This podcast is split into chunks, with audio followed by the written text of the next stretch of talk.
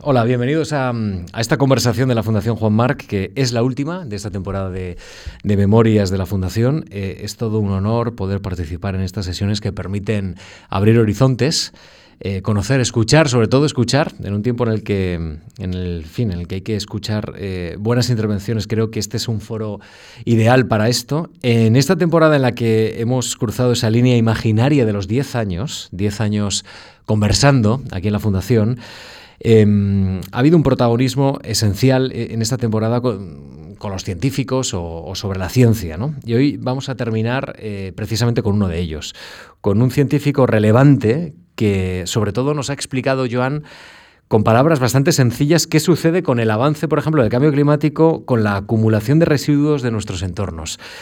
Profesor Joan Grimald, muchas gracias por aceptar nuestra invitación. Es un honor ¿eh? cerrar temporada con usted. Sí, estoy muy contento de poder estar aquí, ¿eh? porque ya verá por qué razones tengo un gran cariño a, la, Fundación. sí, lo, intuyo. Es profesor de investigación y geoquímico orgánico del Consejo Superior de Investigaciones Científicas, del CSIC. Se dedica al estudio de los compuestos orgánicos naturales y antropogénicos como indicadores del cambio climático y del estado de salud de los ecosistemas y organismos, incluidos los humanos. Profesor, cuando mencionamos la palabra antropogénico, hmm. he acudido al diccionario de la Real Academia Española y, encuentro esta definición. Lo perteneciente o relativo a lo que procede de los seres humanos, que en particular tiene efectos sobre la naturaleza. Hmm. Esto es antropogénico. Ahora mismo esto es casi todo. Sí, sí, ciertamente, ciertamente, porque somos tantos y tenemos tanta actividad que ahora la naturaleza para nosotros es un jardincillo ¿eh? que tenemos que cuidar. ¿eh? Pero también tenemos que tener clara una cosa, ¿eh? si nosotros estamos aquí, aunque estemos ahora aquí tan confortablemente, estamos porque hay un ecosistema que nos aguanta. O sea, los, nosotros los humanos y todos los seres vivos existimos ¿eh? porque hay un ecosistema que nos aguanta. Si no hubiera este ecosistema no estaríamos aquí. El gran problema, por ejemplo, para ir a vivir a la Luna no es ir a la Luna, ya han ido. ¿eh? El gran problema es crear un ecosistema en la Luna que permita vivir a los humanos o a otros seres vivos. Mm, hay un ecosistema ahora mismo sufriente, nos está soportando más que, en fin, cuidándole nosotros. Sí, claro. O sea, el estrés sobre, mm, sobre todos, los, todos los diferentes compartimentos es grande. ¿eh? Eh, mm, mucho más en tierra que en el mar, pero ojo, al fin y al cabo, lo más importante en nuestro planeta es el mar. ¿eh? O sea, y de algún modo hay que tener en cuenta que cuando, por ejemplo, si decimos Ah, hay que preservar la, que, continúen viviendo las ballenas, por decir algo, ¿eh? que hubo un momento que estuvieron casi a punto de desaparecer. Uno puede decir, bueno, ¿y, qué, importancia tiene esto? Bueno, pues la tiene porque que puedan vivir las ballenas quiere decir que hay toda una estructura mm, de cadena trófica que permite que vivan las ballenas. Solo pueden vivir si debajo el ecosistema funciona y es como una especie de de, semáforo que te da una luz verde o una luz roja. Lo mismo se puede decir, por ejemplo, con las nutrias. Eh, a nivel de los ríos, ¿eh? un objetivo de la Unión Europea, a nivel de España también, es a ver si podemos conseguir que en las aguas de los ríos vuelvan las nutrias. En ciertos sitios han vuelto. Nuevamente es lo mismo, si tú consigues que allí otra vez las nutrias puedan vivir, quiere decir que el río, más o menos, ¿eh? está bastante bien. ¿eh? Bueno, esto es el, tema. En, esta conversación vamos a hablar mucho de cómo el ser humano impacta en el medio ambiente, en nuestros ecosistemas. Eh, hay, varias ciencias o varias disciplinas humanas que se dedican a analizar nuestro modo de vida. Eh, está la sociología, está la economía.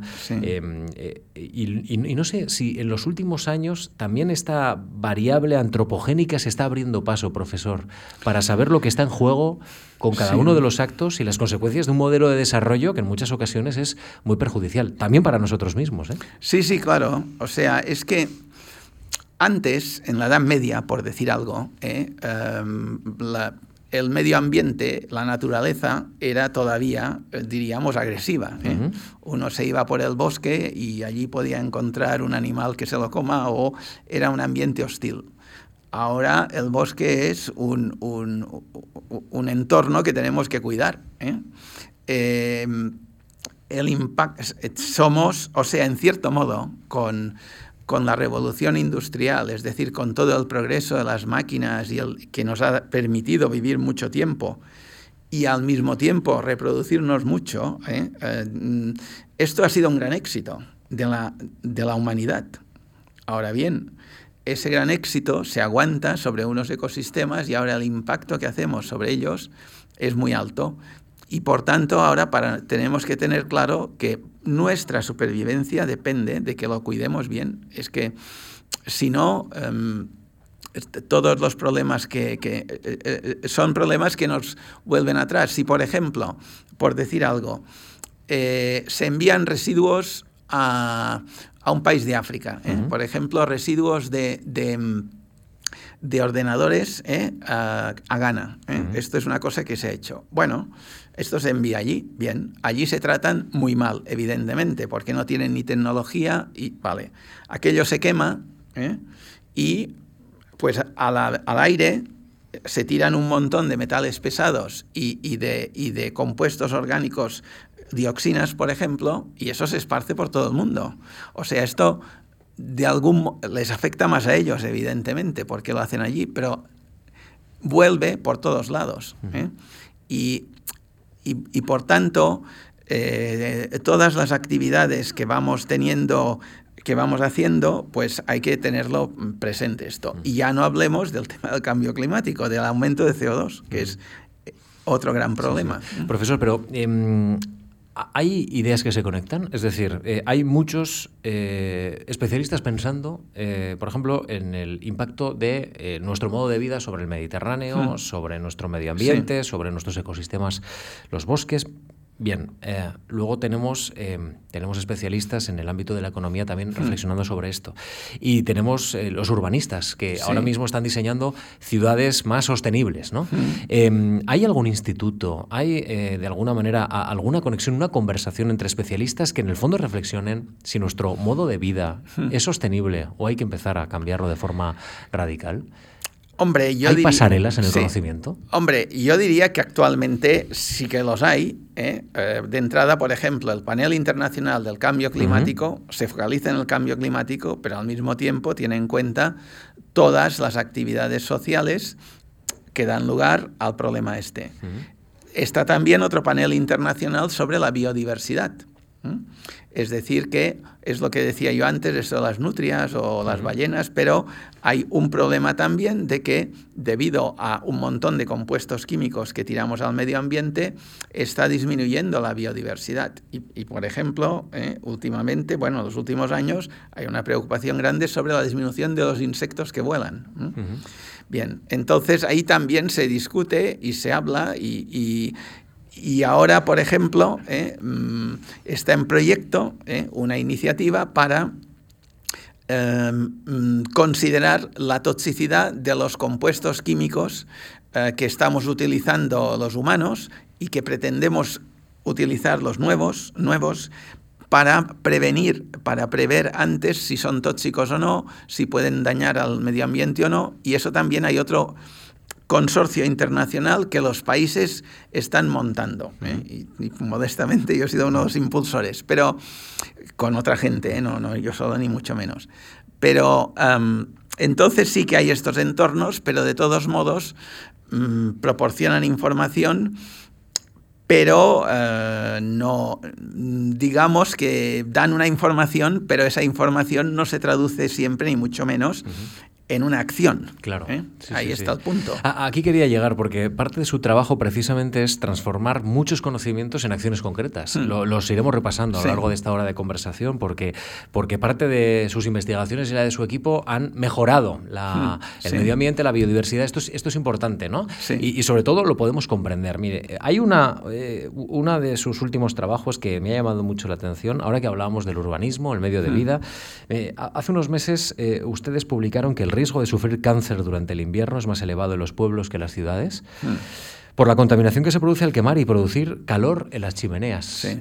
Es decir, que también la ciencia nos ayuda a derribar algunos lugares comunes. Uno puede pensar que en el campo siempre se va a vivir mejor que en la ciudad y puede estar eh, sometido a agentes contaminantes peores en el campo que la ciudad. Ciertamente. Paradojas de, este modo de vida ¿no? que tenemos. Bueno, es que sí, es decir, em, hay que estudiar las cosas de cerca. ¿eh?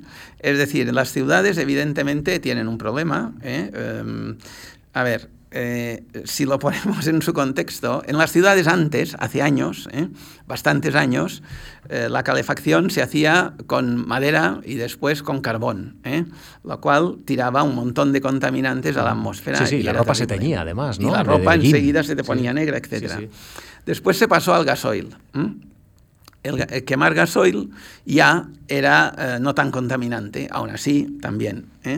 Y ahora en general, en muchas ciudades se quema gas natural para la calefacción. Eso es la solución mejor ¿eh? y es la menos contaminante. Entonces, eh, eliminadas también lo que se ha hecho en las ciudades ¿eh? es industrias que contaminaban mucho, desplazarlas o hacerlas trabajar de otra manera sin contaminar. Y por ejemplo, el caso más emblemático sería Londres, cuando si leemos una novela de Sherlock Holmes, había una niebla todo el día que parecía que fuera una cosa normal de Londres y ahora que han hecho todo eso que les digo, ahora es un ambiente puro y limpio. O sea, ahora uno va por Londres y ¿dónde está la niebla? ¿Eh? Vale. Entonces, ¿qué queda? El, tráfico, ¿eh? los coches, sobre todo los óxidos de nitrógeno que bueno, es un problema. ¿eh? En unos sitios más, en otros menos. O sea, la solución de esto sería pues pasar al coche eléctrico ¿eh? O al híbrido, porque el híbrido baja. Bueno, entonces, ahora, ¿qué pasa en, el, en, los pueblos? ¿eh? ¿O qué pasa en las, en las zonas, en las urbanizaciones, en, en, el bosque en, o, en, el campo. O, el, extrarradio bueno, también, Pues a todos nos gusta, a mí primero, eh, pues quemar madera, tener un hogar eh, con, con, madera, quemar madera. Eh, vale. Bueno, la madera es el peor combustible. El peor combustible que se puede quemar. ¿Por qué?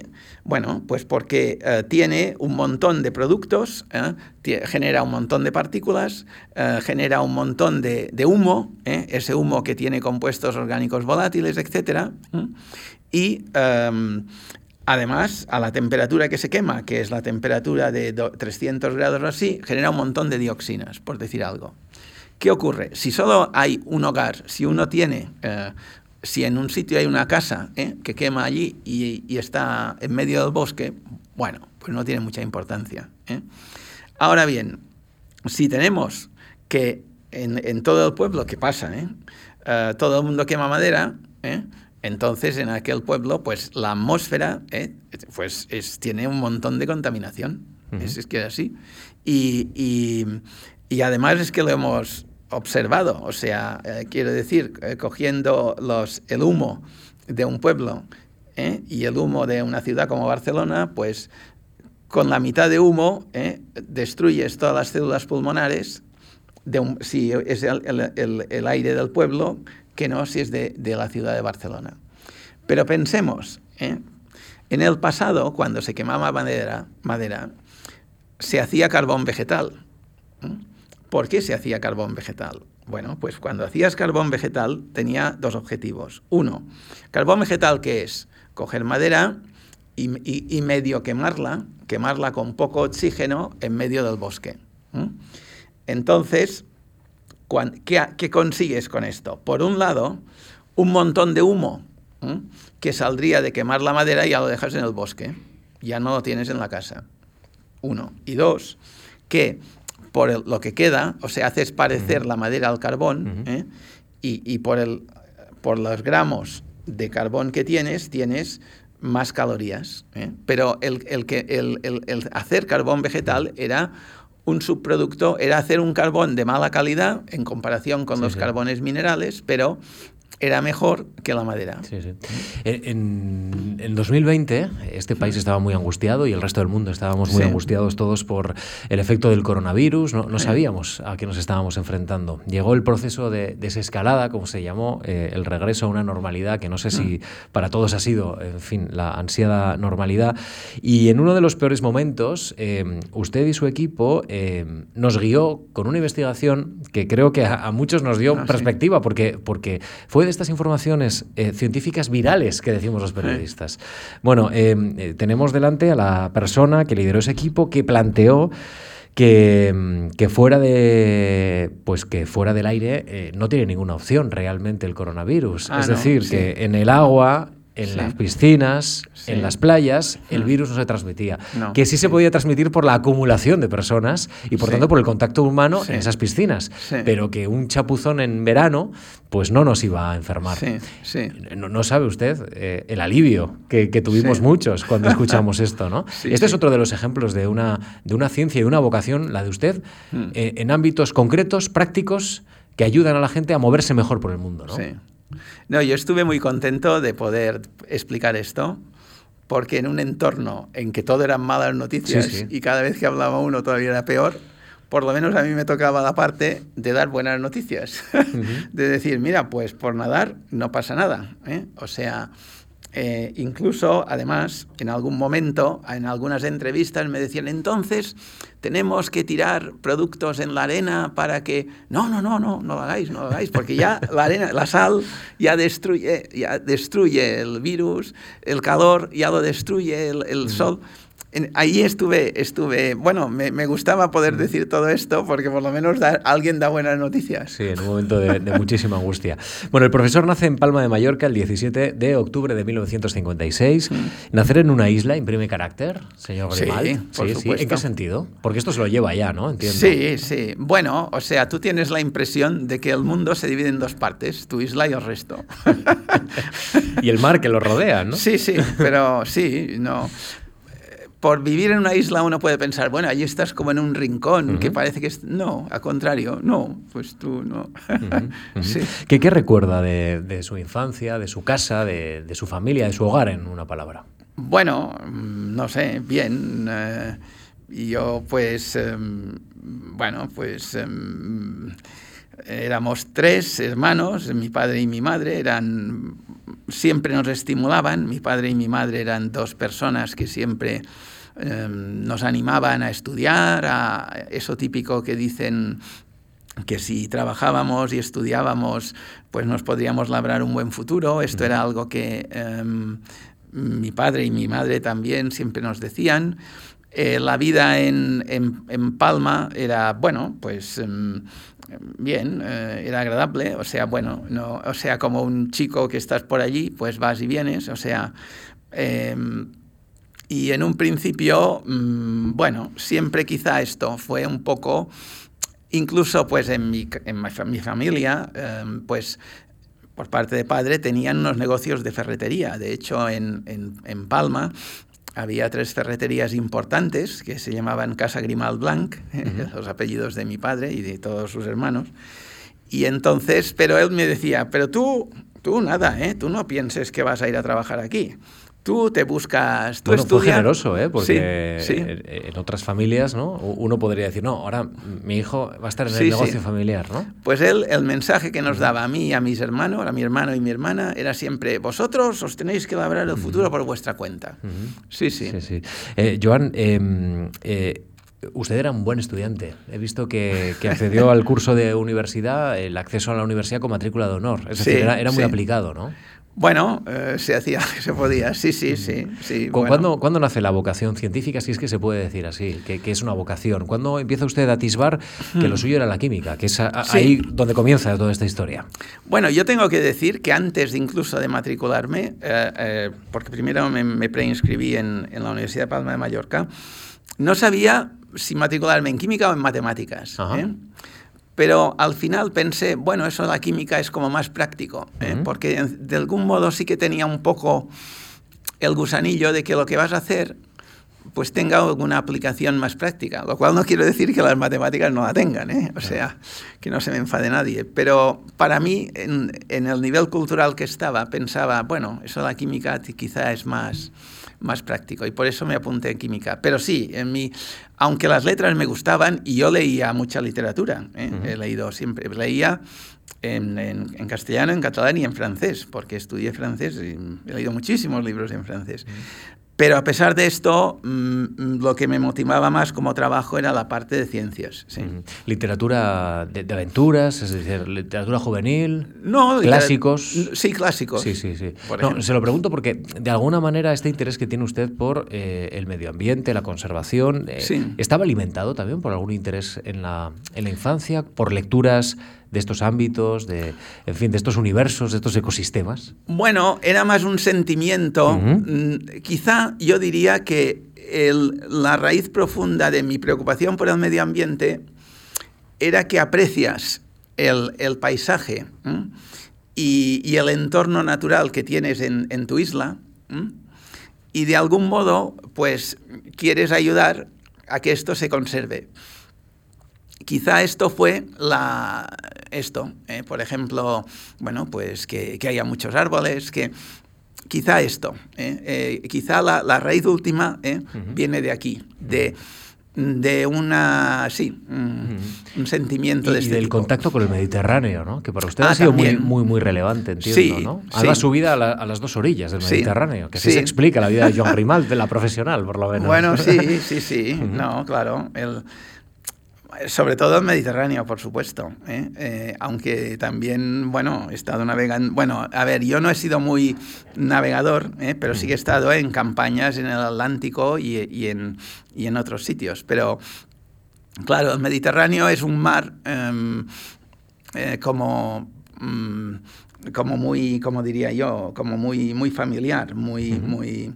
Y yo, por ejemplo, em, a mí me gusta mucho nadar en el mar, Hombre, y en las piscinas también, pero vamos, para mí es ir al mar. ¿eh? Es ir al mar. Para ir yo cuando me pongo a nadar en el mar, no, bueno, no es que sea yo un gran nadador, pero voy nadando, nadando. ¿eh? En la piscina vale, pero me aburre un poco. ¿Nada con la boya? ¿Con la boya de nadador también? No, no, no, no, solo, sí. Ah, adelante. Sí, sí, Bueno, tampoco, pero sí, ¿Con neopreno o sin neopreno? No, no, tal cual. Bueno, en verano, ¿eh? O sea, sí. Y ahí se siente libre. Sí, sí, sí. Es decir, si te cansas, esperas un poco y después sigues. Y sigues, sigues. sí. Bueno, a la edad de 17 años solicita a la Fundación Juan Marc eh, una beca, eh, concretamente al Consejo del Patronato para Becas a Estudiantes Mallorquines. Sí. Corría el año 1973 y usted antes, quiere... Antes, antes. Quiere solicitar ciencias químicas. Sí, pero, pero fue a los... cuando acabé el COU. A los 17 años, ¿no? 16, 16. Ah, bueno, bueno eh, primero tenía plan de estudiar en Palma de Mallorca, ¿no? Eh, luego, solicita trasladarse a Barcelona, al Instituto Químico de Sarriá, eh, donde prepara la ingeniería química. ¿Qué, encuentra en estos años de formación y de beca que hmm. entiendo ya va enfocando, enfocándole muy bien, pero en otra ciudad, en Barcelona, al otro lado del Mediterráneo. Bueno, esto de la beca quizá hay que explicarlo un poco. Es decir, eh, en, aquellos tiempos, eh, eh, la Fundación Juan Marc daba unas becas a estudiantes mallorquines que quisieran estudiar en la península. Esto era el, enfoque. Hay que recordar que el señor Juan Marc era mallorquín. Entonces, mm, allí se veía como, bueno, pues mm, mirar un poco para los de su tierra, digamos a nivel de estudiantes, eh, tener una beca de la Fundación Juan Marc era como un gran honor, ¿me explico? O sea, era una cosa muy selectiva. ¿eh? Y yo me presenté en parte por mi padre. Me decía, no, tú has de ir allí a ver si tal. Entonces, eran unas becas que estaban bien, o sea, la cantidad era adecuada porque permitían ir a vivir fuera de casa y pagar la matrícula de fuera, es decir, no eran las becas que daban algún dinerillo y punto. Y entonces, pues, em, bueno, pues yo saqué una ¿eh? de estas. Y entonces, pues, em, además tengo que decir una cosa ¿eh? a nivel personal, porque yo cuando ya estaba en, Barcelona, en el Instituto Químico de Sarriá, em, incluso tenía un poco yo de, sentimiento de decir, mira, mis padres esto, la estancia fuera me la podían pagar y yo sacando una beca de estas igual se la he quitado a alguien que quizá la necesitaba más. ¿eh? Aunque eran becas puramente relacionadas con, el currículum y un examen. Nos hacían a todos un examen ¿eh? en la Fundación Juan Marc. Entonces, bueno, lo que pasó es que mm, cuando, justo después de Navidades, cuando estaba yo en primero, pues mi padre tuvo un ictus.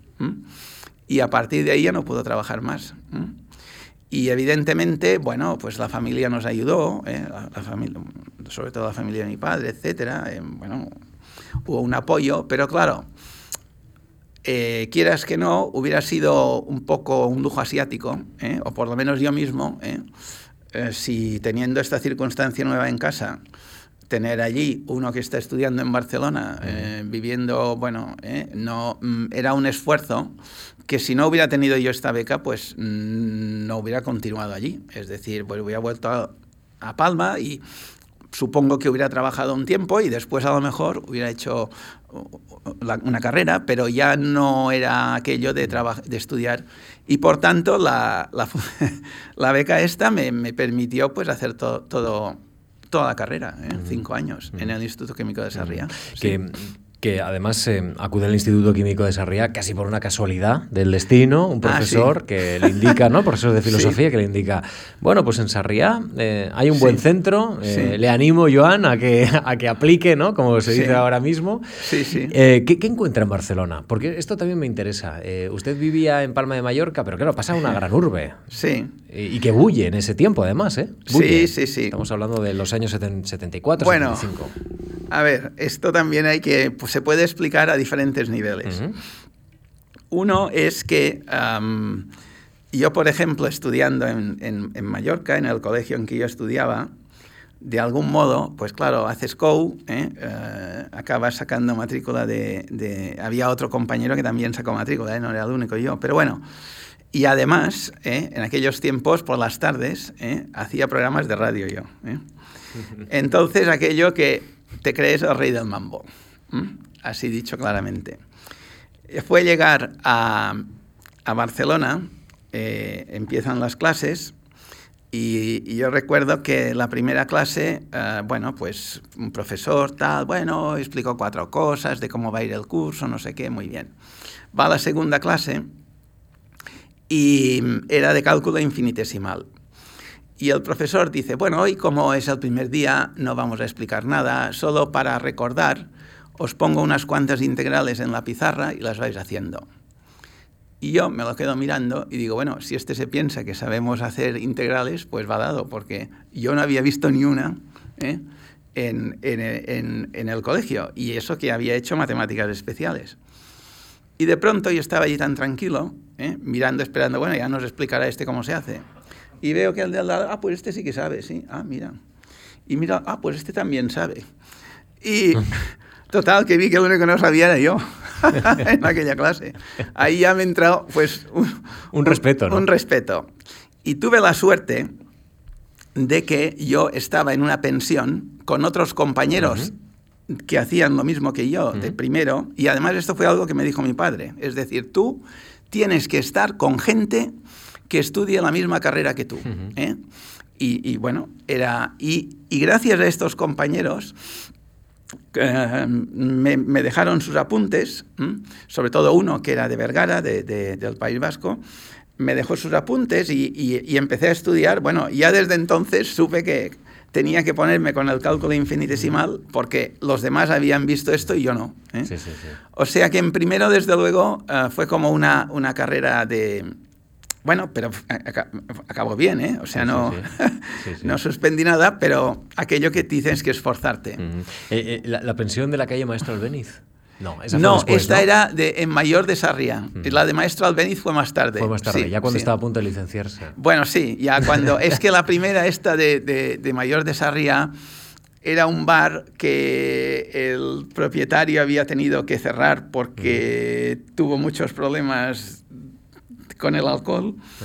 Y era un sitio un poco, diríamos, em, muy, no muy, digamos, no de condiciones muy fáciles de, estancia, de, bueno, es la, de, yo qué sé, de limpieza y cosas así.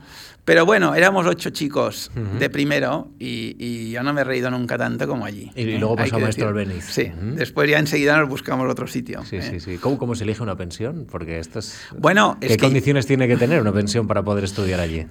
Bueno, entonces cuando yo fui allí lo normal era alquilar pues una habitación y yo compartía una habitación con otro chico. Hablamos de 1975, ¿no? En Barcelona. no, antes, antes, 72 o así, ¿eh? sí. Y es que de hecho el secretario del químico de Sarriá, es que yo llegué allí el día que inauguraban el curso. O sea, porque como me matriculé tarde por todo esto, y entonces llegué con toda la familia, porque decidieron acompañarme, y el secretario del Instituto Químico de Sarria, porque decimos, ¿dónde se puede alojar este? Y nos llevó allí. Ah. ¿eh? Y bueno, bien, eh, allí hicimos, bueno, eh, era un sitio que como, pues, no era muy formal, también podías hacer muchas bromas. Mm. Por ejemplo, a este de, de Vergara que, que, te digo, pues, pues la, en vacaciones de, de Navidad se fue, evidentemente todos nos íbamos cada uno a su casa, y este cuando estaba despistado en la maleta le pusimos dos pedruscos enormes y se los llevó hasta Vergara. Madre mía. ¿Tiene contacto con ellos? Sí, sí, sí, sí, sí, Con estos y con algún, sí, sí. Son, todavía nos vemos de vez en cuando. Sí, sí. Me imagino que es entrañable, ¿no? Sí, eh, sí, sí. Evocar, ¿no? Lo que ocurría, en fin. Sí, sí. Em, eh, Joan, eh, prácticamente entró en los estudios en Sarriá en una dictadura y, sale casi casi con una democracia eh, en marcha.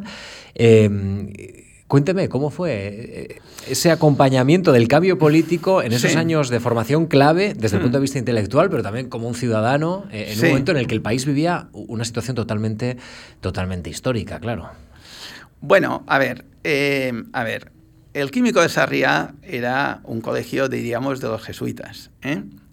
Por tanto, en cierto modo, y era un colegio privado, ¿eh? y no estábamos en el campus universitario. Por tanto, en cierto modo, ¿eh? éramos un, estábamos un poco aparte. ¿eh? Ahora bien, sí que también había, bueno, también vivíamos toda la ebullición que había. Lo normal era, como diríamos, hacer una huelga al, al año, una semana o así, y yo qué sé, cuando hubo mm, el tema del cierre de Valladolid, pues hicimos huelga, Em, y bueno, y hubo diferentes em, episodios. No era un sitio muy activo. ¿eh? Eh, por ejemplo, el año que yo empecé, ahora que lo dice, fue aquel año en que el ministro de Educación, que no me acuerdo, decidió que empezaba el curso en enero. ¿Mm? Entonces, eh, pero el químico de Sarriá, como era privado, no, no, allí empezamos como siempre, en octubre. O sea, estábamos un poco... Bien, entonces, por ejemplo, yo eh, participé un poco en cosas ¿eh? Eh, de la Asamblea de Cataluña, por ejemplo, de, para poner libros y tal. Y si quieren una anécdota, pues bueno, pues cuando era tercero, no sé, pues ponemos unas mesas y pongo allí un montón de libros para la gente que quería, si quería vender, comprarlos o así que evidentemente pues, eh, bueno, pues no, no tenían permiso de censura ni nada. Entonces me viene el señor del bar y me dice, oye, que el jefe de estudios quiere hablar contigo. Esto lo puse en, la hora del descanso. Y yo digo, bueno, ya iré. Y ahí, pues, ahí puesto esto. Y al cabo vuelve otra vez, oye, que dice que vayas ahora. Y le digo, oye, es que ahora estoy ocupado. ¿eh? Cuando acabe, ¿eh? ya iré. Y nada, pues yo allí. Y hasta que se acabó, ¿eh? a la media hora, lo recojo todo y después voy a verlo. Y me dice, vamos a hablar con el director. Y yo, pero vamos a hablar con el director, o sea, bueno.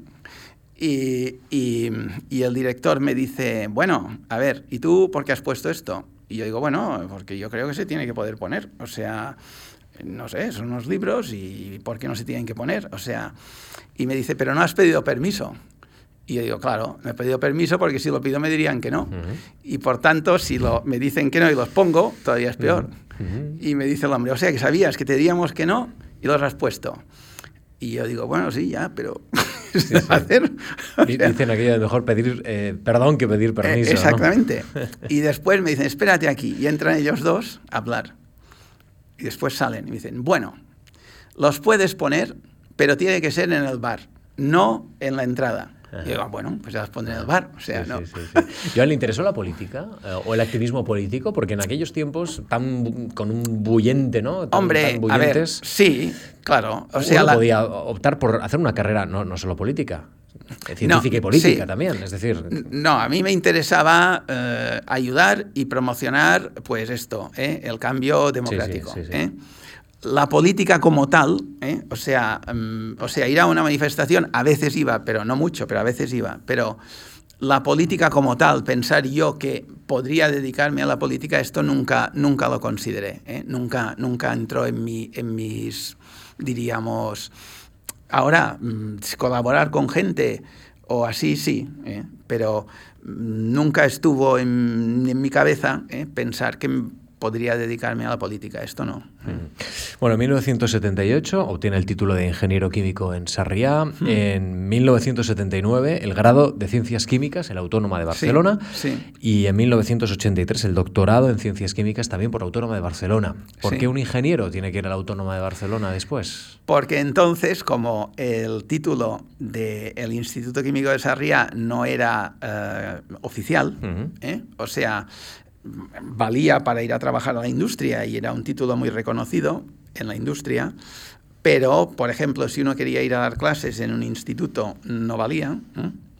Si uno quería hacer el doctorado y después ir para la universidad, o para el Consejo Superior de Investigaciones Científicas tampoco valía, entonces lo más práctico era pues mm, hacer esto. O sea, en un año en la autónoma era un poco de esfuerzo porque había que hacer ocho asignaturas en un año, pero haciendo estas ocho asignaturas se podía convalidar el título y a partir de ahí, por eso después hice el doctorado y lo presenté en la autónoma, porque si lo hubiera presentado en el Químico de Sarriá, no, no hubiera podido nunca acceder a una plaza en el Consejo Superior de Investigaciones Científicas.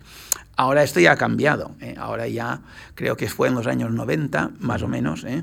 ya se reconocieron los títulos estos del Instituto Químico de Sarriá y tal, pero entonces no, entonces no era así. Sí, sí. Eh, en el 83 eh, desarrolla una especialización en Estados Unidos, en, Sí. en Oregón, Sí. en el College of eh, Oceanographic eh, del Oregon State y en el 85 en la School de Química, el Chemistry School de la Universidad de Bristol, Bristol, en sí. Reino Unido. Bueno, eh, entiendo que también es importante en aquel contexto, en aquella España y Hmm. con a- a- Sí. aquella también ciencia que se estaba abriendo paso en libertad, en la democracia, eh, era importante salir al extranjero. Sí. ¿Qué, qué le ofreció eh, y sobre todo, cómo, cómo vio ese contraste entre los laboratorios, la fuerza que tenía la ciencia en nuestro país, en Barcelona y en su caso, la que encuentra en Estados Unidos y en Bristol, en Reino Bueno, Unido? em, a ver, em, hombre, en Estados Unidos, desde luego, lo que había era, eh, lo que se veía eran muchísimas oportunidades. ¿eh? O sea, a ver, en- bueno, en primer lugar, mm, mm, claro, allí se tenía eh, acceso a, a- a muchas muestras y a, y, y a, y a muchas más posibilidades de trabajar en cosas muy interesantes. Tengo que decir de todos modos que cuando yo trabajé, hice la tesis doctoral, eh, estaba financiada por un proyecto, o sea, mi, bueno, mi supervisor, el doctor Joan Albayés, tenía un proyecto que era financiado por la ayuda hispano-norteamericana. Entonces, ya, eh, aparte de un dinero que se gestionaba, que evidentemente, aparte de eso, ya venían norteamericanos a, a- a colaborar con nosotros, a ayudarnos. A, eh, y ya, por ejemplo, en el delta del Ebro eh, eh, se trajeron hasta un barco, etcétera. eh. O sea, mm, para mí eh, ir a Estados Unidos no fue ir, ir un poco a lo desconocido. eh. Y antes de ir a, a Oregón, yo ya había hecho una pequeña estancia de, de un mes en, en Berkeley. ¿eh? Ujú. Pero bueno, allí lo que había era muchísimas más oportunidades ¿eh? De, de hacer cosas. ¿eh? Y de algún modo, mm, la impresión que saqué fue, por un lado, que aunque allí, diríamos, mm, pues los puestos de trabajo no eran tan fijos, ¿eh? pues había tantos que quedaba un poco igual. ¿eh? otra cosa que me sorprendió, porque yo después, claro, en la universidad en el, de eh, la Oregon State University, pues iba a veces a conferencias y tal, y una cosa que me sorprendió mucho fue una vez que uh, hicieron una conferencia sobre el tema de la luna y tal y cual, y ellos dicen, nosotros hemos ido a la luna. O sea, eh, en España, eh, o sea, yo cuando veía, eh, decíamos, los, la humanidad ha ido a la luna. Claro. Ellos decían, nosotros hemos ido a la luna. Uh -huh. pero bueno, pero si lo piensas, dices, claro, bueno, sí, sí, si lo ves así, sí. Bueno, pues fue un poco esto. Y, digamos también con el profesor Ben Simonate, que todavía eh, está vivo y, es una persona extraordinaria, bueno, pues siempre hubo muy buena relación y, tal. Después en Bristol era un poco diferente, ¿eh? porque la idiosincrasia, uh, bueno, esto no se enfade nadie, pero la idiosincrasia inglesa es un poco más complicada. en Estados Unidos tú hablas con una persona y, y, lo que es blanco es blanco y lo que es negro es negro. Uh -huh. ¿eh? Y punto. En todo caso, lo que puede pasar es que de ciertas cosas no tienen ni idea. Por ejemplo, tú decías, yo vengo de, de España. Ah, del trópico. Decías, no, del trópico no. Si España está a la misma latitud que Nueva York, no puede ser. o sea, ¿eh? hay conceptos así de geografía sí, sí. que ignoran bastante. Nosotros hemos llegado a la Luna, ¿no? Eso se explica así. sí, pero uh, aparte de esto, pues lo que es blanco es blanco. En, en bueno, el sistema inglés muchas veces había una segunda o una tercera in, intención ¿eh? cuando decían sí. algo, pero bueno, pero también muy bien allí. ¿eh? Y, y, además, toda una serie de, de temas en los que trabajé después, que desarrollé en Barcelona, pues eh, en parte surgen de, de la, del trabajo en Bristol. ¿eh? Uh -huh. Con, sí. Sabe, profesor, que cuando, cuando uno ve su trayectoria y su formación eh, en química, eh, mm. además eh, en una comunidad autónoma como es hmm. Cataluña, donde la presencia de la industria química es, es preponderante, sí, sí. uno puede pensar que tiene más posibilidades de hacer una carrera profesional, de ganar un dinero y de tener mucha estabilidad y quizá un buen nivel de vida, dedicándose al ámbito privado que no al público. Sí. Eh, usted eh, ha sido profesor y investigador, además del CSIC. Eh, ahora hablaremos del Consejo Superior de Investigaciones Científicas. ¿Tuvo dudas en algún momento? ¿Encaminar su carrera y su conocimiento al ámbito de la empresa o de la industria en lugar del ámbito de la investigación? Bueno, más que nada, um, a mí lo que me pasaba, y pienso que esto um, es un poco lo que le pasa un poco a todo el mundo, pero por lo menos a mí me pasaba que cuando estaba acabando la carrera, pues no sabía muy bien qué hacer. O sea, no, no sabía muy bien por dónde ir. También tengo que decir que entonces esto estábamos en el año 78 ¿m? y era un tiempo difícil a nivel de trabajo. ¿eh? Uh -huh. eh, no, eh, pero bueno, pero yo no sabía muy bien qué hacer. Y entonces me vino, o sea, encontré, uh, bueno, me enteré de lo que hacía un señor, bueno, un profesor uh, del Consejo Superior de Investigaciones Científicas, que era el señor Joan Albaigés, que se dedicaba a estudiar los residuos de petróleo del mar para conocer el origen del petróleo ¿eh? y poder identificar, porque entonces ahora hay pocas, pero antes había un montón de, de bolas de alquitrán en, el, en, en, en las playas, ¿eh? para poder identificar cuál era el origen de esto. Y entonces eso pensé, es interesante. Y pensé, mira, pues tú podrías dedicar tus conocimientos de química, ¿eh? porque allí en el Químico de Sarriá nos enseñaban a todo, y evidentemente a, a, trabajar para la industria. O sea, a trabajar bien, pero a trabajar para la industria. Y, y pensé, tus conocimientos podrían servir para ayudar a, a, mejorar el medio ambiente. Y entonces le fui a ver. ¿eh? Le fui a ver, bueno, eh, me dijeron dónde estaba y le fui a ver y él pues me, me recibió muy amablemente y ya pues quedamos que cuando hubiera la ocasión pues para hacer una tesis con él, sí. Um, señor Grimalta, ha dirigido más de 50 tesis doctorales. Sí. Um, más de 70 tesinas, trabajos de máster. ¿Cómo se ha orientado en esta tarea? Eh, en la, eh, digamos, en la transferencia del conocimiento. Ya, ya, sé que no exactamente es esto así, sino que es ayudar a que otros conozcan contigo. Sí, Entiendo que es un sí. proceso más colectivo, pero en el fondo también es transferir parte de lo que usted conoce sí. y de sus intuiciones para que otro las desarrolle. ¿Cómo, cómo ha sido ese trabajo en equipo y sobre todo cómo lo ha orientado? Bueno.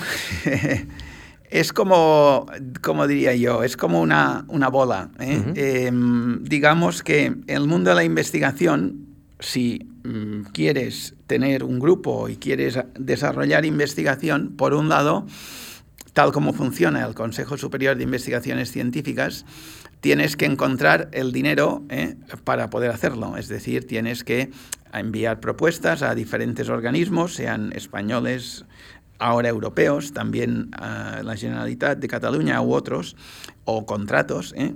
Es decir, por un lado tienes que tener una capacidad económica ¿eh? para poder mantener la investigación. Por otro lado, eso ya te lleva a que hay unos compromisos de investigación que se tienen que hacer y tienes que incorporar gente. Entonces, bueno, con esto las tesis, a ver, eh, evidentemente, para mí lo que eh, más miro es si la persona está motivada eh, para hacer el trabajo, si esto le parece interesante. Y después, hay, bueno, es como todo, o sea, hay personas que son muy capaces y ellos solos al cabo de, o ellas, al cabo de un tiempo, pues van solos prácticamente.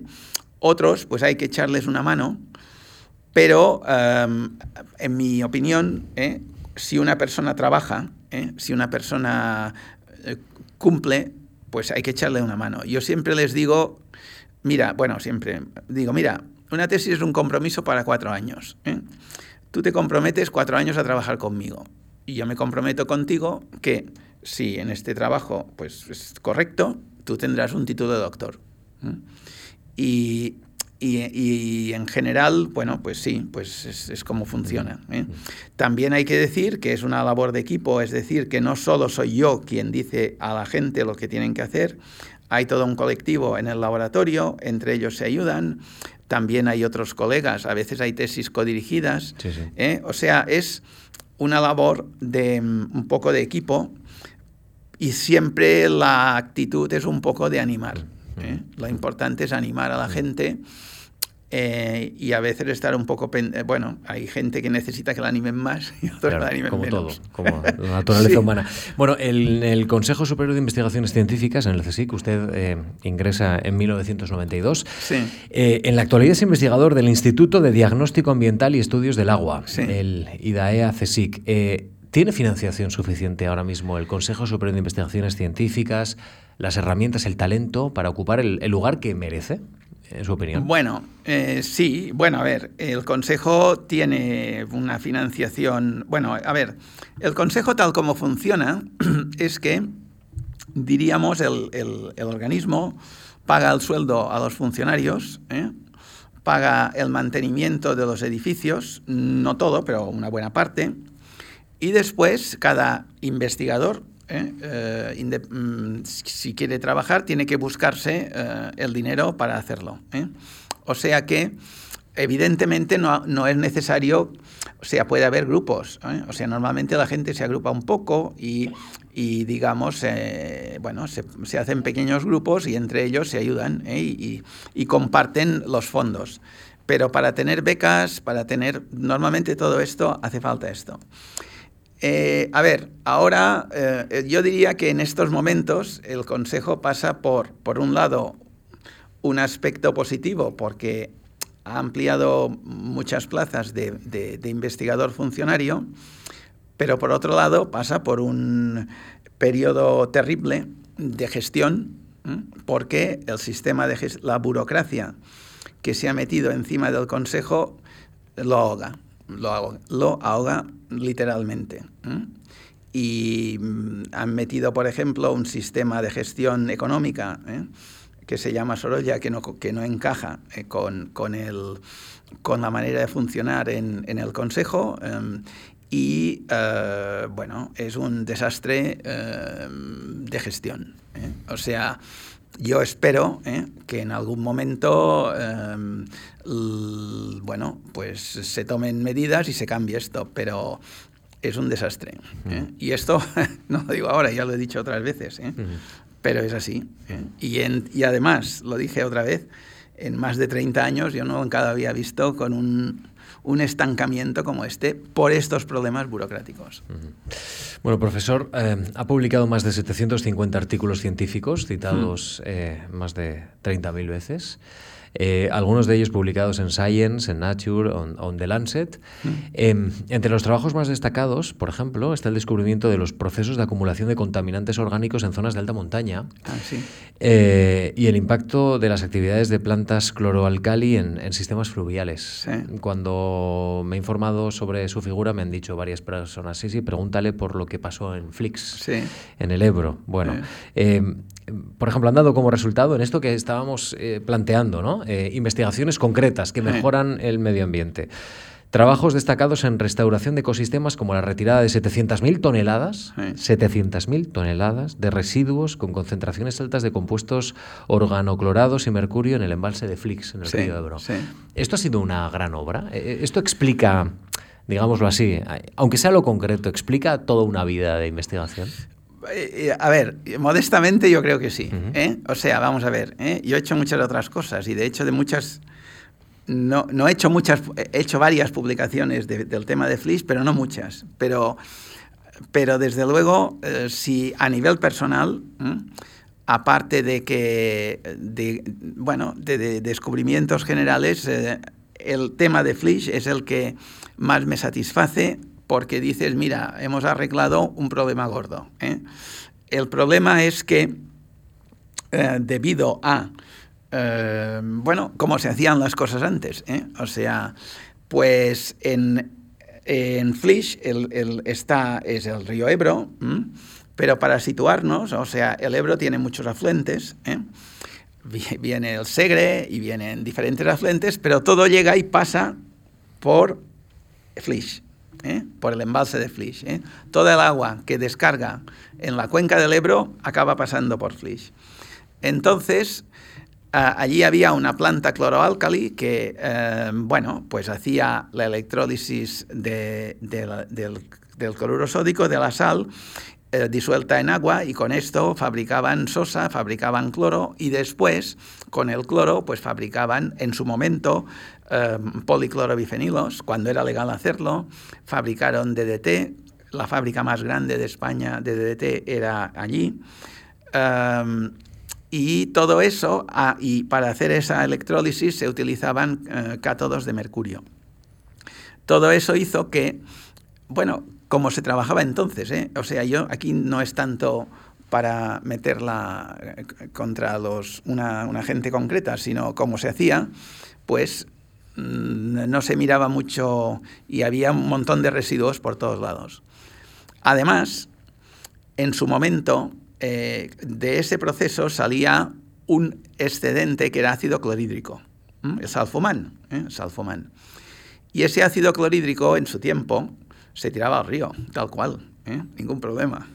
Entonces, las, aguas eran ácidas que... Entonces, ya mucho antes de que interviniese yo por allí, en el año 72 creo que fue, las autoridades dijeron esto así no puede ir, ese ácido clorhídrico no se puede descargar de esta manera. Y entonces lo que decidieron fue aprovechar el ácido clorhídrico para fabricar fosfato bicálcico. El fosfato bicálcico se fabrica a partir del fosfato tricálcico, que es un mineral que está, por ejemplo, en el, Sáhara español, en Marruecos, ¿eh? se traía desde allí y ¿eh? a, a Flish y se atacaba con el ácido clorhídrico porque el, mineral original es insoluble en agua. Las plantas o los animales no lo pueden absorber para nada. Pero si se ataca con un ácido, se hace fosfato monocálcico o fosfato bicálcico.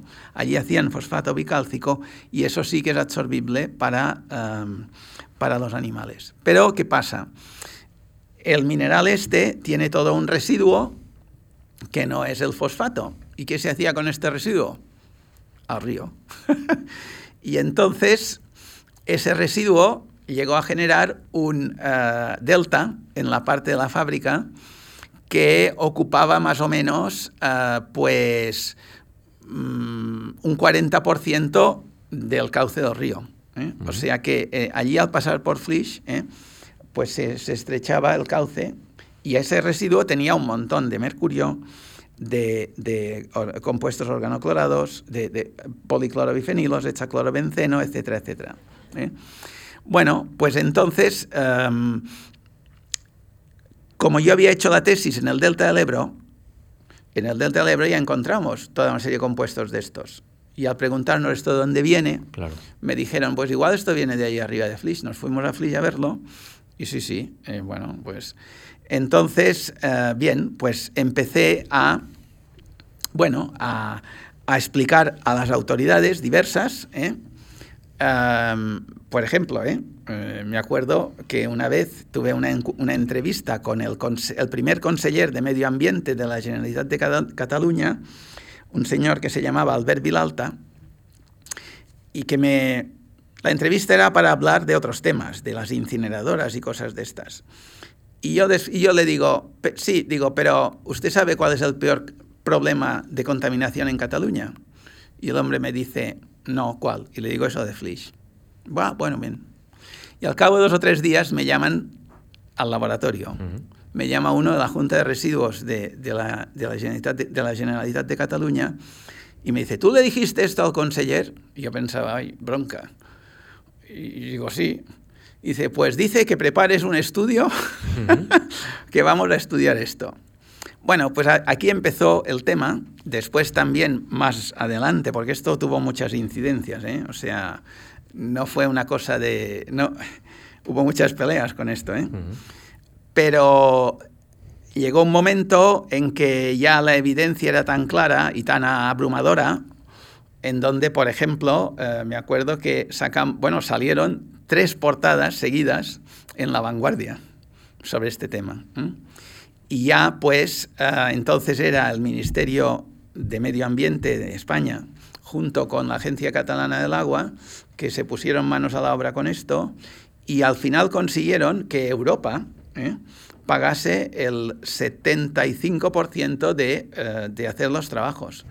y, bueno, y se sacaron las 700.000 toneladas, que para hacer esto, en primer lugar, lo que había que hacer era poner una pared de, de tablestacas, porque claro, aquello estaba sin ninguna protección, ¿me explico? O sea, no se fue todo arriba abajo porque detrás había una, una presa, la presa de Flish, que más que ser una presa de almacenar agua es como una especie de retención de agua. ¿eh? Y entonces, por eso no se fue río abajo, pero había una erosión. Y si empezamos a cavar allí, eh, eh, bueno, aquello se irá todo para abajo. Entonces, primero era hacer una doble pared de, de estacas, aislar todo eso del río, del cauce del río, porque por allí pasaba todo el Ebro, y a partir de ahí empezar a sacar. Y sí, sí. Y eso, bueno, mm, ha sido un gran cambio, pienso. Sí.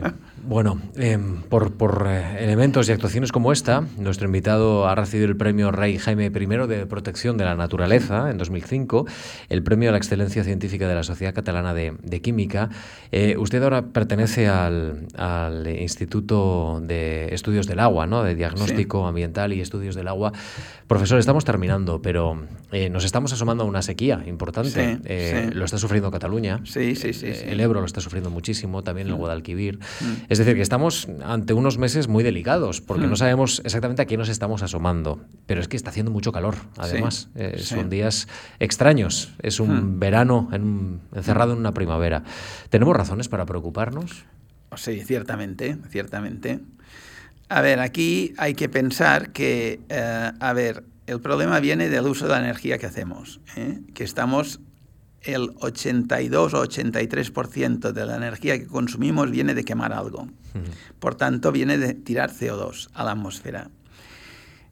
y entonces podemos decir, ¿esto es mucho o es poco? El nivel de CO2 que hay actualmente en la atmósfera. Bueno, pues para pensarlo, eh, se ha medido cuánto CO2 había antes de la acción humana y se ha medido a partir de los testigos de hielo en la Antártida y en Groenlandia el CO2 variaba entre 180, 190 partes por millón y 280 partes por millón. Iba subiendo y bajando de forma natural.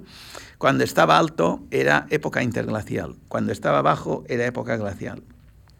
Ahora vivimos en una época interglacial, ¿sí? Entonces estaba a 280 de forma natural. Pues los humanos ¿eh? debido a esta acción, ya lo hemos puesto en 420. O sea, muy por encima ¿eh? de incluso del cambio de época glacial a época interglacial. Por encima. Entonces, yo lo que digo y es que si tú miras esto, quiere decir que en los últimos 3 millones de años, más o menos, no hay ningún caso en que la Tierra tuviera un nivel de CO2 tan alto. ¿eh? Entonces, estamos en una situación nueva. Mm, estamos, yo digo, haciendo un experimento con el planeta. Y nosotros estamos dentro del experimento. ¿eh? Evidentemente, aumentar el CO2 aumenta el efecto invernadero. El efecto invernadero es un fenómeno natural. Gracias al efecto invernadero, en donde también interviene el agua, gracias al efecto invernadero tenemos una temperatura que permite que el agua mm, esté líquida, ¿eh? porque si no hubiera efecto invernadero, la temperatura media de la Tierra sería menos 20 grados, o sea, todo congelado. Pero dentro de este fenómeno natural, meter más CO2 es aumentar el efecto invernadero. Y bueno, entonces lo que acabará ocurriendo, como no hay en la historia reciente del planeta un, caso, una situación igual, no hay ninguna referencia. Y bien, y además también hay que decir que si uno pone porque la, curva del CO2 se mide cada año, ¿eh? se va midiendo día a día ¿eh? y se mide en sitios remotos, en las Islas Hawái, en las Islas Canarias, en el Observatorio de Izaña, ¿eh? en, la Antártida y en, y en Irlanda. O sea, todos esos cuatro sitios están coordinados por la NASA. Entonces, si uno pone la curva del CO2 como sube cada año y después pone con una flecha las marcas del de, eh, convenio de Kioto, el convenio de París, bueno, el acuerdo de París, eh, todo, Madrid, los que quieras, no se nota nada. O sea, sigue subiendo la curva como si no hubiera pasado nada. ¿eh? Y además, si uno sobre esta curva hace, mira las pendientes, ¿eh? Pues la pendiente en los años 70-80 era de subir 1,4, 1,2, 1,4 partes por millón por año, y ahora la pendiente es subir 2,2 partes por millón por año, desde el 2005 más o menos ahora. Es decir, que además estamos apretando el acelerador, subiendo el CO2. Entonces, mm, bien, esa sequía que tenemos evidentemente tiene que ver con esto. Es decir... ¿Usted ve lluvia a la vista? ¿Eh? bueno, yo creo, esto ya es una intuición, ¿eh? porque aquí, claro, es que es muy difícil predecir. Yo creo que empezaremos a tener lluvias cada vez más en verano, pero a la bestia. Yo es lo que creo que, que este estamos... Verano, este verano. Sí, sí. que estamos, bueno, igual me equivoco, ¿eh? pero yo creo que vamos a, a una cierta tropicalización. Además, si miramos un poco la península ibérica, incluso el norte de África, ¿eh? no el desierto, sino el norte de África, la península ibérica, estamos un poco entre dos aguas. Es decir, Pirineos arriba tienen bastante humedad, digamos, ¿eh? y eh, en el Sáhara pues nada, no tienen nada. Entonces nosotros estamos en una situación intermedia. Y normalmente el agua, o sea, la lluvia viene del oeste, viene del Atlántico. Eh, y además los vientos contralisios son los que tienen que venir de allí. ¿eh? Pero hay una cosa que es que si se ponen altas presiones encima de las Islas Azores, lo cual pasa, es un fenómeno natural también, ¿eh? entonces desvía el viento hacia el norte y lleva la lluvia al centro de Europa. con eso del cambio climático y con el aumento del CO2 y con el aumento de temperatura, las altas presiones encima de las Azores suelen eh, estar más tiempo, y esto es lo que nos está pasando, ¿eh? que se desvía toda la humedad más por el norte y les toca un poco a los de Galicia y a la cornisa cantábrica un poco, pero cada vez menos que venga paralelo a, los ejes de latitud, de latitud. Ahora, lo que puede pasar es que como eh, si sube mucho la temperatura, el Mediterráneo se pondrá muy caliente, habrá mucha humedad en el aire y esa humedad tiene que descargar en algún momento. Eh, son las típicas lluvias de verano. Las danas, ¿no? Sí, Estas de verano. que de pronto, boom, una ducha que no veas. a mí me parece que iremos por aquí, pero es un, un parecer, ¿eh? O sea, no... Me parece que que tendremos que ir llamándole. ¿eh? Tenemos muchas más preguntas ¿eh? y las cosas irán evolucionando. Eh, profesor Joan Grimald, gracias de verdad por, por su amabilidad y por estar una hora contestando nuestras preguntas y, también mostrando con, en perspectiva no solo su vida, sino también la, vida de la investigación y, de un país, la evolución en el fondo de, un país. Así hemos terminado esta décima temporada de Memorias de la Fundación. No, no podía ser mejor. Así que gracias de verdad, señor Muchas gracias y gracias a ustedes también.